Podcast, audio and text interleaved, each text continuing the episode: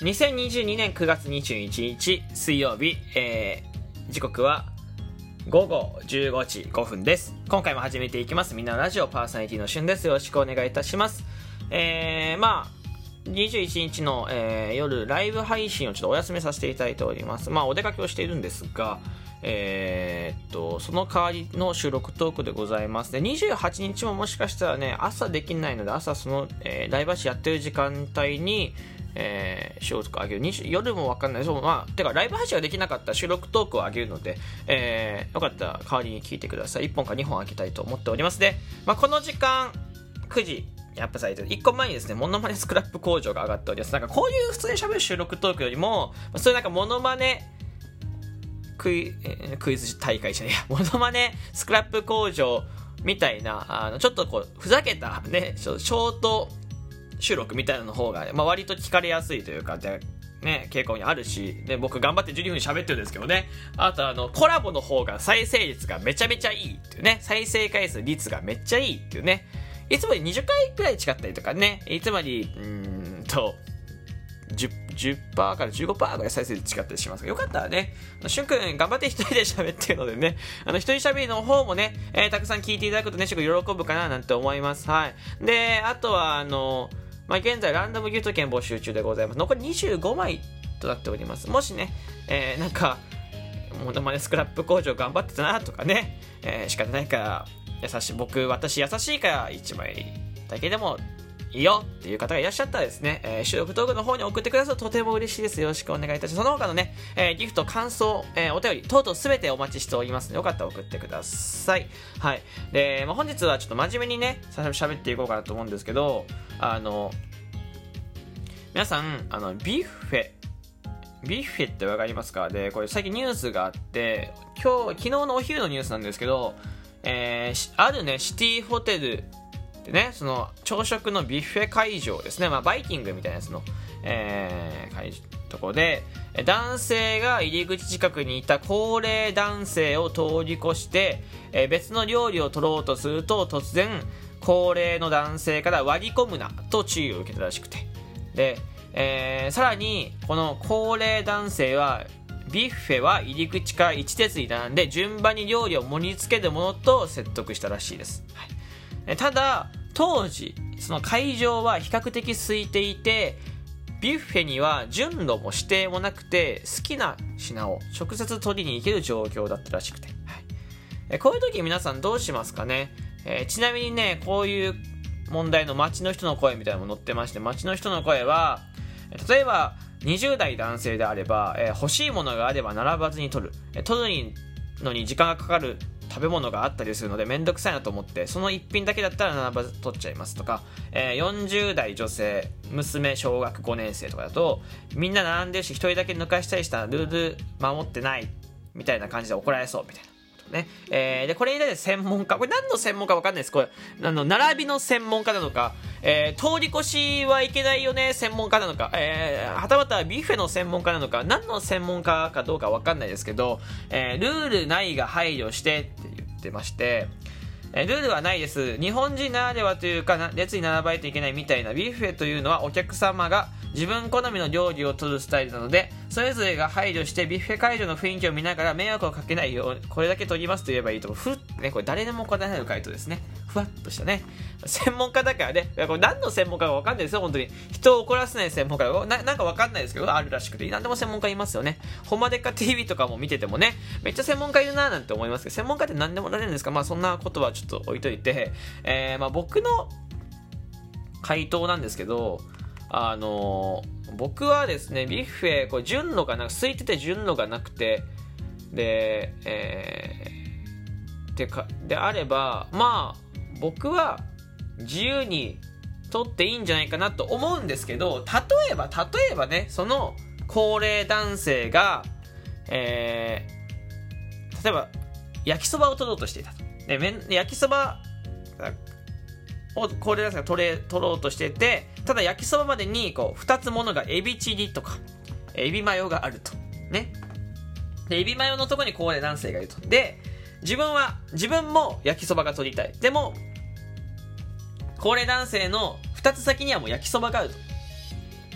で、多分この事例だったら、すっと焼きそばを取りに行くと思うんですそうすると割り込むなって言われるんですよね。これ、僕だったらね、あの、そこの高齢男性が近い場所だけ、あの、並びます、後ろに。で、えー、後の程遠いものとかは、え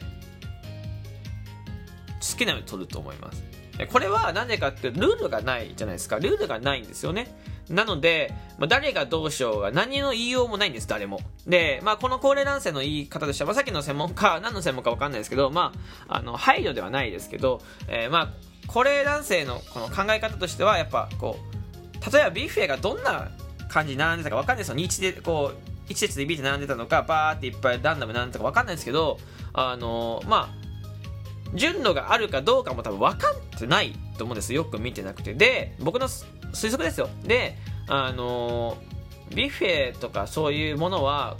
まあ、なんで取るものだっていう考え方は多分あると思ってます。これってまあ先入観に近いと思ってて、まあ、先入観っていうのは思い込みですよね。思い込みっていうのは結構、まあ人を勘違いさせたりとか争いのもとになると思うんです。で、えー、まあ、なんとなくわかるじゃないですか。例えば、高齢男性と若い男性、まあ、高齢者と若い人っていうとちょっとまた語弊が生まれますけど、は、いわゆる高齢男性の人と、えー、若者であれば、えー、よく言うのは、やっぱり高齢男性もやっぱ若者に文句は言いますけど、えー、若者もやっぱ高齢男性に、高齢男性とか高齢者に文句言うことってたくさんありますよね。えー、よく言いませんか？あんま口悪いですけど、じじいが、ばばあがとか言ったりしませんか？電車乗ってる時とか、仕事、上司とか思い返してみて言ったりしません？言ったことある？じゃないですか、思ったこととか。ね。えー、っと、結局、あの、何が言いたいかっていうと、あの、僕は、その、若いだったら、高齢男性の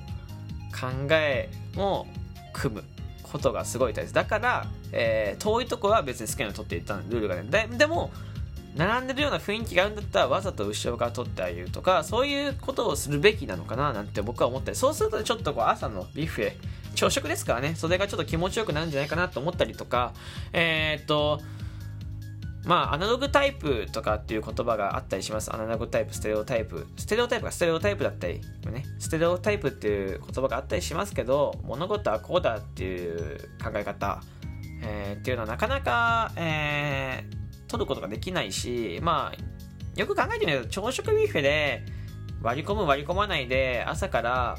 高齢男性の方が言ってきて、それに張り合うなんてことは、もう時間の問題、時間が無駄じゃないですか。無駄だし、あの、じゃあこれなんですね。いや、これは割り込みとかないんですよ、なんていうのも、どうですか？なんか、僕は、それで張り合っちゃう方がすごくもったいないというか、だって、並んでる雰囲気ってわかるじゃないですか。明らかに、あ、この人順番通り取ってるな、みたいな。そう、この空気、これは高齢男性以外でもそうだと思いますよ。子供でも、普通に他の人でもそうで、並んでる雰囲気があれば、その近くだけ、こう並んでみるとか、っていうのも一つの手なんじゃないそこは、やっぱね、これはね、どんだけ、めちゃめちゃ時間がないんだったらいいし、もうむしろ、あの、なんていうんですか、時間がないんだったら、怒られても無視するぐらいじゃないとダメです。これがどんな大きな問題なのか、そあのどんな、これ結局、食らっちゃうから、受けちゃうから、その場合立ち止まって説教を受けちゃうからだと思ってて、ね、えー、無視するぐらいの勢いじゃないと割り込みはね、覚悟、それぐら覚悟を持ってないといけないですからね、それで言うと。あのまあだから、近くだけ並ぶみたいな。こうやって、もう高齢男性、僕はね、この、ビエバを見てないんで分かんないですけど、多分その近くしか見えてないと思うんですよ。後ろは見えてないだろうし、目の前の何品先しか見えてないと思います。その先に誰か人が入っていこうが分かんない。絶対に分かんないと思います。はい。なので、えー、っと、逆に僕は、逆に僕がこの高齢男性と同じ立場で、えー、目の前に割り込まれたとしても、割り込まないでくださいとは言わないです。まあ、言っちゃったんだと思うんです。そう。だったら、すいませんでもいいと思うし、で、それを、まあ、後で話題話にするとか、そんなんでいいんじゃないですかね。なんか僕はそう思いますよ。だからこんな大ごとにする、あのね、僕こういうニュースを見るたびにすごく平和なんだな日本って思います僕は芸能人の不倫を取り上げたりとかまあなんかこう、汚職、まあ汚職とはまた、汚職はまあ別で不倫だったりとか、まあなんかスキャンダル取り上げたりとか、こういう口論になった。これなんて誰も被害受けてないでしょ？割り込みして怒られた小学生みたいな、ね、話なんですよ。割り込みして、その近くの友達から怒られた、と近くの生徒から、生徒同士が喧嘩しちゃいましたと近い。ね。こんなん取り上げる国って他にあるんですかね？すごい気になってます、僕は。なんか、もっと取り上げていいものとか、もっと明るみにしていいものがたくさんあると思うんですけどね。皆様いかがですかね？まあ、ちなみに、あのー、この割り込む割り込まないの話もすごい感想気になるのでよかったら皆さんはどうしますか？純度がない朝食ビュッフェで、えー、欲しいものを取ろうとしたら、えー、その場にいた高齢男性が割り込むなと怒られた。えー、でも、ルールはその朝食会場にないです。じゃあ、あなただったらどうしますか？し、どういうふうに、えー、この、えー、まあ、どうしますかっていうのは、まあそうですね、あの、バイキングにどういうふうに参加しますか？みたいなところですね。ビッフェに。どういうふうに参加しますか？みたいなところでございます。はい。えー、よかったら感想とか、教えてくれるととても助かる。だから僕はだからもう本当に、えー、遠くは、遠くは自由にとって近くだけはこの人並んでるなと思う雰囲気があるんだったら、その後ろにわざわざそっと並んであげる。これがね、優しさなのかなって僕は思ったりはします。はい。というわけで、ここまで聞いてくれてありがとうございました。よかったらリアクション、フォローボタンよろしくお願いします。ではまた明日の朝お会いしましょう。バイバイ。